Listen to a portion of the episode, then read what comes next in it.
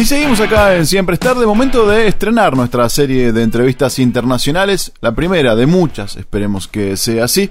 Eh, nos hemos comunicado, hace muy poquito se cumplió, creo, para algunas semanas, eh, un aniversario, el 40 aniversario de uno de los discos más grandes de la historia de la música. Hablamos de Back in Black de ACDC.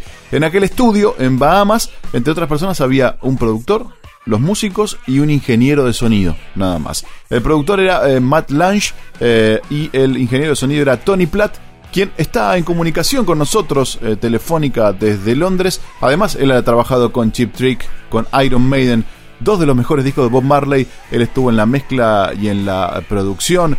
trabajó con Foreigner, con Mighty Mighty Bostons, con Motorhead y bueno, con una eterna y larguísima, eh, larga eh, lista de artistas. Así que estamos en comunicación con Tony Platt desde sus estudios, donde mezcla muchas bandas y sigue trabajando. Tony Nacho te saluda desde Argentina, gracias por tu tiempo.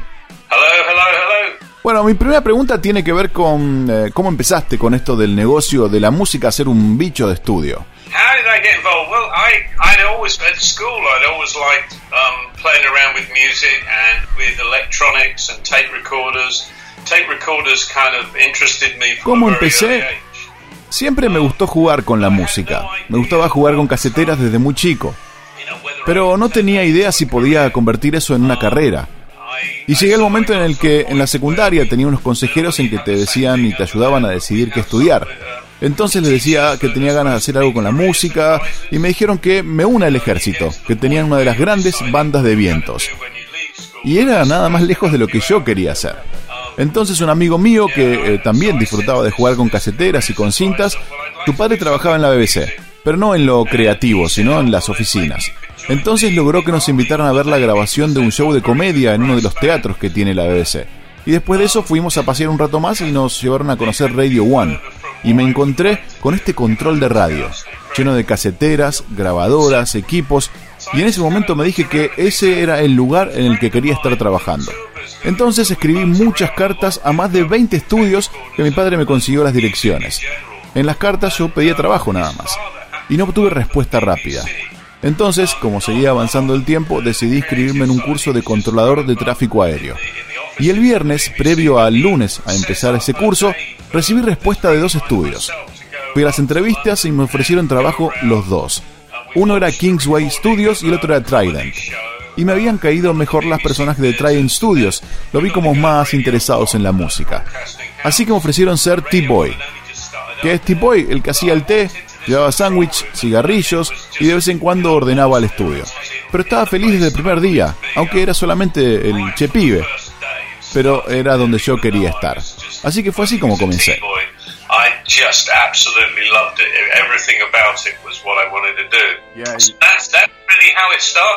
Cuando lo contás suena a la historia de alguien que realmente quería eso para su vida.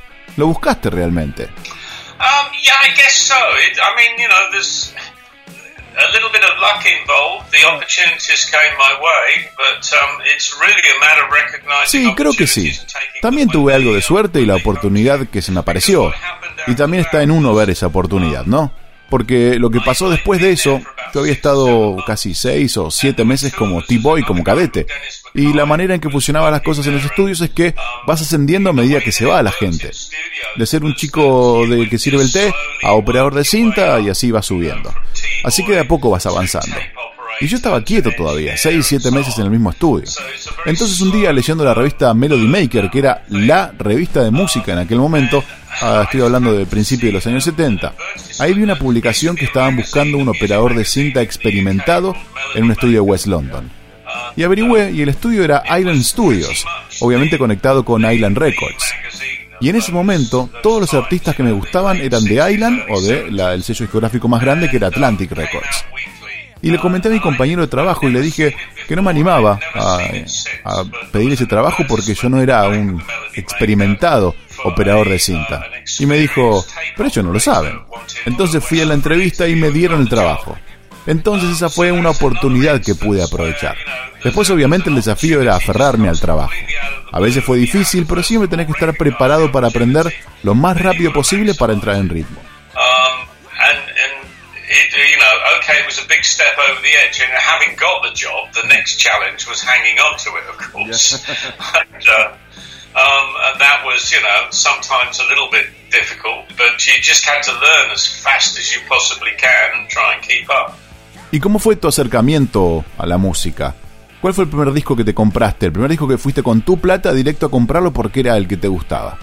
Um, I think probably the first one that I remember buying that was significant. I, I think there were maybe a couple of records that I bought that were were just. Creo que el primero que recuerdo comprar y que fuera importante y todavía lo tengo era un disco doble de Stan Getz, el saxofonista, y lo escucho todo el tiempo.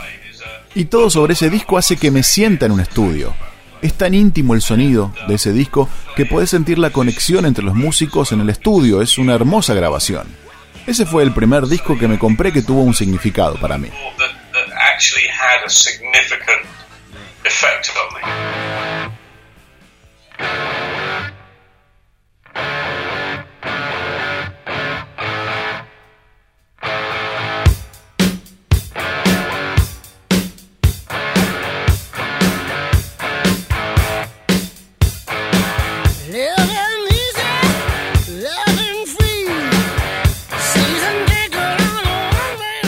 Después de años de trabajar en estudios, te cruzaste con ACDC. El motivo, obviamente, de esta entrevista. Primero, con Bon Scott en una grabación y mezcla de Highway to Hell, y algunos meses después en Bahamas en la grabación de Back in Black. Más allá del obvio cambio de cantante por la muerte de Bon Scott, ¿notaste algún otro cambio más en la banda? Um, well, no, I mean, it wasn't, I'm sure it wasn't a year and a half between Highway to Hell and Back in Black. I'm sure it was less time than that. Yeah. Um, Creo que no había pasado ni un año y medio entre las dos cosas. Fue menos que eso. Me tocó mezclar y grabar algunas voces y guitarras en Highway to Hell, fue algo corto. Pero lo bueno de ese trabajo fue trabajar con Matt Lange, generar una relación y poder seguir con él. Entonces nos pidieron a los dos para hacer el nuevo disco de ACDC. Así que estábamos preparándonos para eso cuando Bon Scott muere. Yo estaba como todavía enchufado a las cosas de ACDC, así que para mí no fue un gran cambio. Creo que cualquier banda cambia cuando pasa por algo tan tremendo como la muerte de un cantante. Porque Bonaparte no era solamente el cantante de la banda, era más que eso. Era parte de la personalidad de la banda. Y su interacción con Angus era parte de lo que hacía esa banda especial, diferente a todo lo que había dando vueltas. Hubo un cambio y creo que el más significativo era el que debían seguir, la determinación de hacer un gran disco y seguir adelante. Change, yeah. I mean, probably the most significant one was the determination um, to, to make a great album and keep going. You know? ¿Cómo fueron esos días en Bahamas con una banda medio en luto? Seguramente no fue fácil. Um, no, I mean everybody was feeling it, but I, I think um, you know the, these these guys, they're um, they're not shrinking violets, you know. no, todos sentían la pérdida. Pero estos muchachos no se achicaban frente a nada. Así que se iban a levantar y hacer las cosas, y lo vieron como un desafío. Todos fueron apoyándose entre sí y no había un ambiente de gran luto. Y no era necesario, era más una celebración de la música. Y estábamos en Bahamas, así que había que aprovechar y hacer bien las cosas.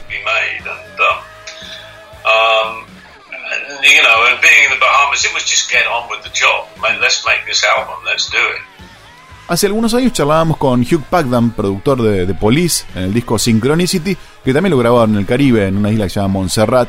Eh, y él nos decía que el clima era muy difícil para grabar discos y la falta de algunas cuestiones técnicas.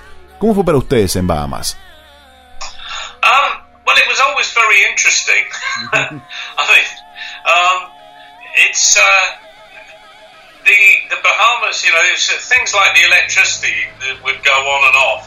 Siempre era muy interesante. En las Bahamas la electricidad no es constante. A veces se iba y venía o bajaba la tensión. Casi siempre el clima era bueno. Pero tuvimos unos días de posible huracán donde mirabas afuera y las palmeras estaban pegando contra las ventanas. Pero no tuvimos mal clima en general. Es más, tener muchos días soleados era lo que nos afectaba. Y lo he dicho varias veces y nunca me creen, pero estar cuatro o cinco semanas en las Bahamas termina siendo aburrido.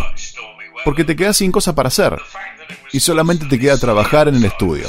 Así que si no estás trabajando, querés irte. Así que apenas terminamos con la grabación y nos fuimos de Nassau, ahí en Bahamas, de ahí directo a Nueva York a terminar el disco.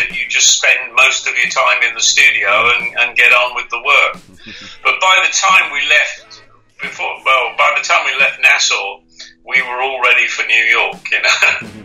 ¿Y volviste a Bahamas aunque sea por vacaciones? ¿Cómo fue eso? Um, no, I didn't hate it. It's um, it, it, you just everywhere you go in the world, you know, you kind of find that there are good parts and bad parts, and um, uh, so I kind of I, I liked the Bueno, Bahamas. no es que the yo odiaba Bahamas, es que a cualquier parte del mundo que vayas hay cosas buenas y malas. Y me gustan las Bahamas por las cosas buenas, pero te convences de que no podrías vivir ahí. Yo no podría, te convertís en un tipo que va todos los días a la playa eh, y estar todo el tiempo ahí no, no me gustaba. Volví a hacer, a hacer tres discos más en ese estudio. La gente es fantástica, los equipos son geniales, no está tan malo. El desafío era para los que están ahí trabajando. Creo que lo que te contaba Hugh Packnam era sobre los estudios Air ahí en Montserrat, ¿no?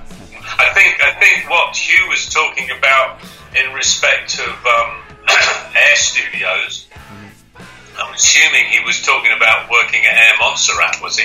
Sí, sí, en Montserrat cuando trabajó con, con The Police. Él nos contaba que el clima era terrible, mucho calor, mucha humedad, que hacía que, por ejemplo, a Stuart Copeland le tenga que pegar los palillos a las manos porque se le escapaba mientras grababa las baterías. But problem that you face in a place like um, Montserrat or, or Nassau is if, if it gets humid, if the if the air gets slightly damp Claro, el problema de Montserrat o de Nassau acá en Bahamas es que el clima es muy húmedo y el aire pasa a ser pesado y caliente. Y hay que tener cuidado cuando se abran las puertas del estudio. Que aunque tenga aire acondicionado, apenas abrís la puerta la temperatura cambia drásticamente. Era más un problema en Montserrat que para nosotros en Bahamas. Ahí en Montserrat tenían un tipo que volaba para afinar el piano. Y si estaba muy pesado el clima, abrían la puerta del estudio, cambiaba la temperatura y había que volver a afinar el piano. to tune the piano.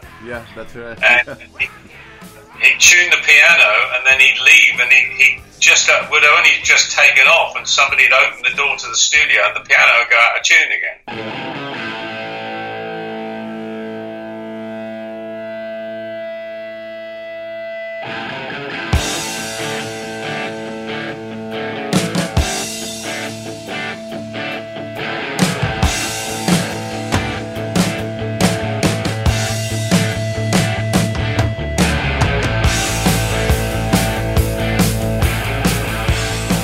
Para mis oídos, ACDC es una banda de guitarras. ¿Es así para vos también? Si las guitarras suenan bien, ¿el resto se va a acomodar? Oh no, I don't. I don't think that's. It, it's quite like that, really. I, the, ACDC is it, is a complete band. You know that the point about it is that all of the components of the band have have their place in the sonic picture. No, no creo que sea así.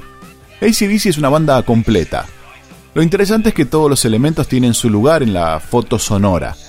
Así que el bajo se ubica en el fondo y es la roca donde se basa todo. La batería se ubica bien en el medio y en las partes del medio y arriba están las guitarras y ahí dejan un espacio para que entre la voz. Creo que la mejor manera de explicarlo es hacer un contraste con una banda como Iron Maiden. En un momento, cuando ellos empezaron, todos querían sonar como ellos, todo en el mismo plano. Entonces terminaban siendo un lío sonoro las bandas que querían imitar a Iron Maiden. Por eso es que se diferencia ACDC. Es más escuchable. No tenés que hacer un gran esfuerzo para disfrutarlos. Solamente te sentás, los escuchás y lo disfrutás. Porque está todo en el lugar que debería estar. Y tiene sentido eso. ¿Tiene sentido para vos también? Um, you don't have to work really hard to listen to it. You just enjoy it because it all comes out to you um, in the place that it's supposed to be. Does that make sense? Sí, sí, lo que siento que me querés contar es que como que está balanceado. Yeah, it's it's it's it's not just a, um, an electronic balance. Sí, y no me refiero al balance electrónico, well. es como sonoro. Si escribís música clásica para una orquesta, componés para que hayan tanta cantidad de violines en la primera parte y otros tantos para la segunda, porque crees que exista esa diferencia entre las secciones. Así que balanceas la música acústicamente, además de hacerlo electrónicamente. Además de también hacerlo armónicamente, para que haya espacio entre los instrumentos y los sonidos. Es casi tan importante como el sonido, ese silencio, esa diferencia entre instrumentos. Eso ayuda a que todo se aúne aún más.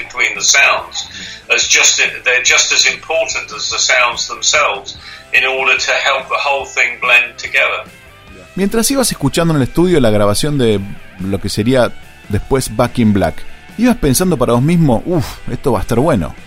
Um, it's always a difficult question to answer that. I mean, when when I mixed Highway to Hell, I, for instance, I thought Touch Too Much was one of the best. You know, was Siempre es una pregunta difícil de contestar. Cuando dice Highway to Hell, yo creía que la canción eh, Touch Too Much era una de las mejores canciones de pop que había escuchado en un estudio de grabación. Pero no tuvo demasiado éxito. Así que he tenido la suerte de ser parte de la música y los artistas con los que trabajé que estaban justo en un gran momento, al tope de la cadena de calidad. Así que estaba acostumbrado a música de calidad. Pero eso no te asegura que sea un éxito. Pero tenías un sentimiento una sensación de que algo estaba pasando cuando volvés a escuchar algo. Pensás que hay algo especial, pero si soy honesto, sentí que era algo especial Back in Black después de mezclarlo, porque llegué a casa, se le hice escuchar a mi mujer y dijo, wow, esto es absolutamente fantástico. Esa fue la primera vez que decía algo bueno de un trabajo mío ella. Así que algo bueno había ahí, ¿eh? That was the first time she'd said that about anything that I'd done.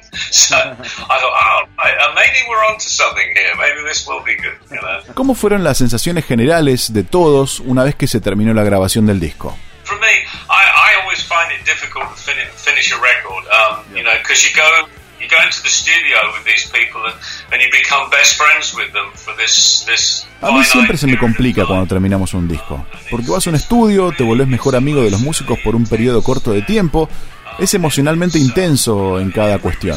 Es todo muy intenso. Y cuando termina queda un vacío importante. Así que me pongo de mal humor cuando termina una grabación y me toma una semana por lo menos volver a ser el que soy. Vos pensás que después de hacer un disco como Back in Black, quedás vibrando por semanas. Pero para uno es distinto. Para la banda empieza un nuevo proceso cuando empezamos a mezclarlo, la banda ya estaba ensayando para la gira, y al terminar la masterización, al poco tiempo salió el disco a la venta y después la banda fue a tocarlo en vivo. Entonces para mí era el fin de algo, y tenía que prepararme para el próximo desafío.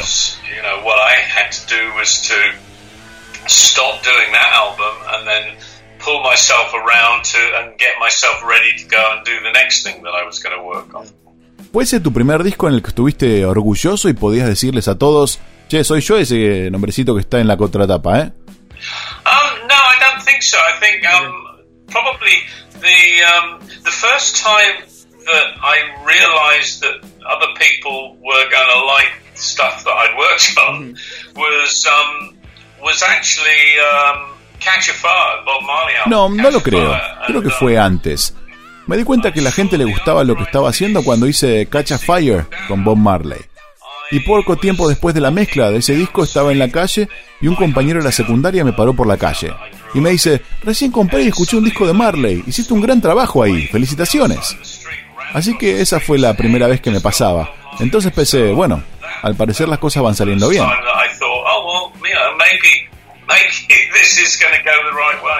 ¿Y era algo de lo que podías alardear con amigos y gente o no?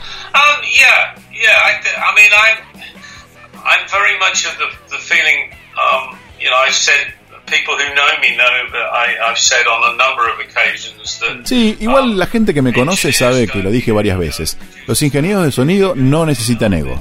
Los productores no necesitan ego. La gente de prensa, los managers tampoco necesitan ego. Solamente los artistas necesitan su ego. Porque después son ellos los que se suben a un escenario frente a 20.000, 30.000 personas. Y ahí sí necesitas ego para bancarte eso. Para poder trabajar en un estudio tenés que tener el ego bajo, mm, bajo control, y no dejarlo que te afecte. Lo que pasa es que tenés que tener un poco de balance en la manera de manejar a la gente. Que nadie piense, ¿qué le pasa a este tipo? ¿Nada lo conmueve? You can get a little bit kind of um, blase, you know, to people, and, and they go, "Oh, what's what's what's wrong with him?" He thinks um, he thinks he doesn't have to get excited or something. Creo que a veces cuando estás viviendo un momento te sentís parte de la historia. ¿A vos te pasó sentirte parte de la historia de la música cuando estaba pasando algún estudio? ¿Te pasó algo así? Um, I don't, I don't think I've ever really felt that I'm witnessing history being made. I, I think, um, I think it's,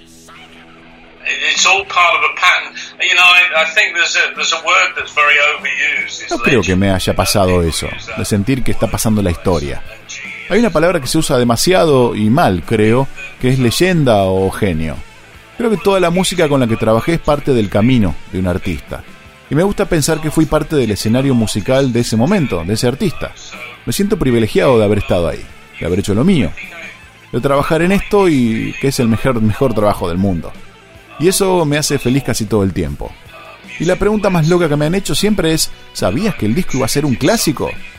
Y eso no se sabe de entrada se tienen que alinear todos los componentes para que eso pase. Hicimos un tremendo gran disco hasta el día que salieron de gira. Después fueron ellos los que al tocarlo hasta el cansancio hicieron que Back in Black fuera un clásico. Haciendo shows noche tras noche súper eléctricos. De esa manera cerraron el círculo de lo que se requiere para que un disco sea un clásico. Así que son muchas cosas para que la historia pase.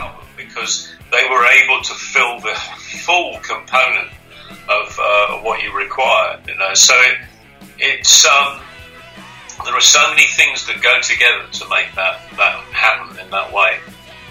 ¿Extrañas algo de los viejos tiempos de los estudios? ¿Algo que la tecnología haya cambiado y extrañas? Um, what I miss the most of all is the um, is the continuity. You know, I, I I've got I've always felt that um, when when we made records back in those days, um,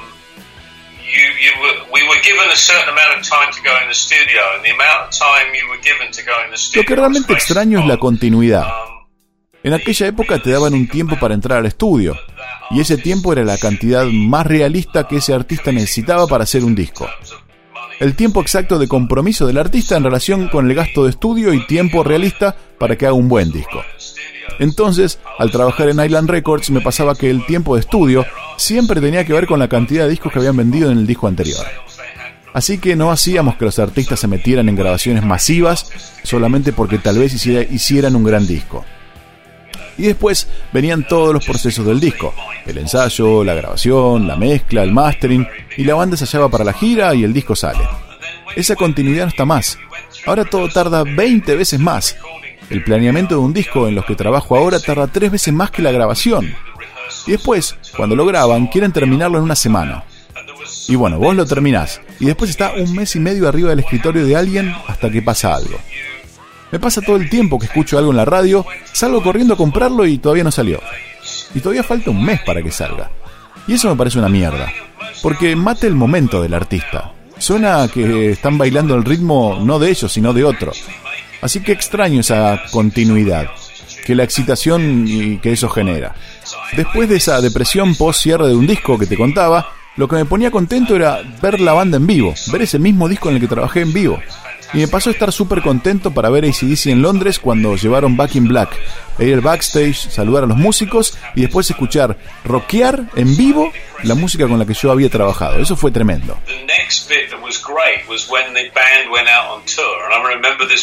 Black, you know, when they came into London and they played in London. For the first time with Back in Black and going to the gig and going backstage, seeing everybody again, and then they go on stage and they play this record that you've been part of. That is just the most amazing feeling. Bueno, Tony, contanos un poco más cómo estás llevando estos días de cuarentena ahí en tu estudio. Well, yeah, I. what happened was about a year ago, or a year and a bit ago, um, I, I what Bueno, lo que pasó fue que hasta hace un año compartía un estudio con un amigo, eso fueron casi 12 años, y económicamente se complicó mucho hace dos años y decidimos mudarnos. Ese estudio era una forma de bajar los costos para el artista porque mezclábamos afuera del estudio donde se grabó. Además, yo ya estaba cansado de viajar todos los días una hora hasta Londres, así que decidí mudar el estudio.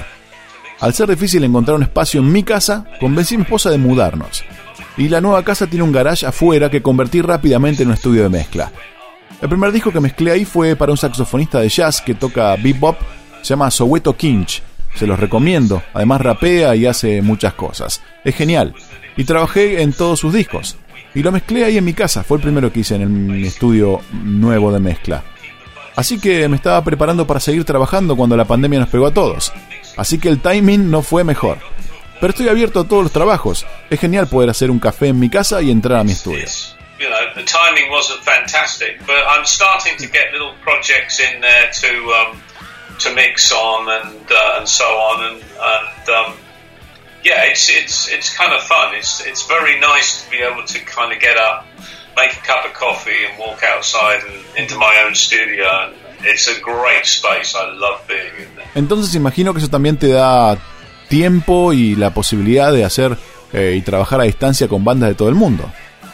Well, that's it. I mean, I started to do a little bit of that anyway, and um, I mean, the way that it works is that um, I'm encouraging people who would like to have some mixing done. Empecé a hacer eso hace un tiempo, y lo que estoy haciendo es invitar a las bandas que estén por mezclar a que me manden su material y a partir de mi evaluación les digo cuánto les puede costar mi trabajo. Estoy muy contento de trabajar con personas y bandas que aún todavía no tienen contrato.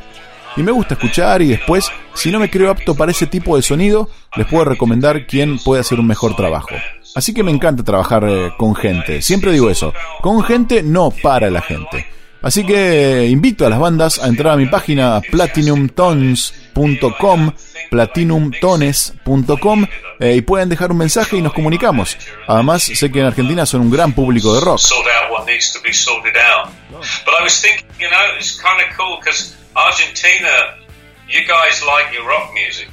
Sí, sí, bueno, recordemos que ACDC grabó un gran disco en vivo en la cancha de River, ahí en Buenos Aires. Oh, right, absolutely, yeah, yeah.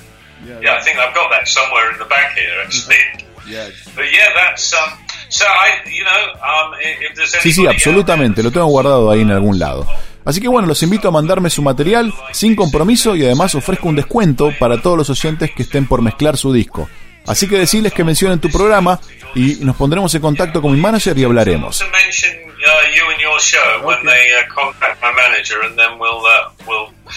We'll we'll talk. Bueno, genial, Tony. Mil gracias por eso. Esperemos que bandas de rock y de reggae de, de la ciudad se contacten con vos y puedan eh, puedas escuchar un poco de lo que hacemos acá en esta ciudad. Así que antes de despedirte y agradecerte tu tiempo, obviamente quiero que me elijas un tema de Back in Black para cerrar esta entrevista. It, it's the obvious choice. Is you shook me all night long. Es una lección obvia. You Shook Me All Night Long. Es una canción de rock definitiva. Creo que es la mejor canción de rock de la historia. Es una de las pocas canciones que cuando estaba escuchándola mientras se grababa, dije, uh, esto es fantástico. Era casi perfecta.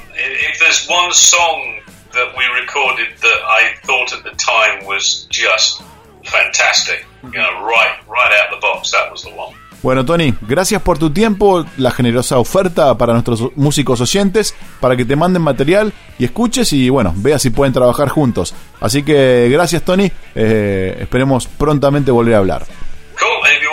Genial, y si, como decís vos, quieren volver a charlar, avísame. Genial hablar con vos, Nacho. Gracias. Charlábamos con eh, Tony Platt, este excelente ingeniero que ha hecho, como decíamos, muchísimas cosas, todas interesantes, empezando por estos 40 años de Back in Black. Meses antes había hecho Highway to Hell con el otro cantante de CC antes que falleciera. Hizo Killers con Maiden, trabajó con Motorhead, trabajó con Gary Moore, tra- trabajó con muchísima gente. Y bueno, en esta entrevista nos concentrábamos un poco en ACDC porque esa era la excusa. Y cerramos entonces nuestra charla con Tony Platt, escuchando You Shook Me All Night Long, el que él dijo que era la canción definitiva de rock.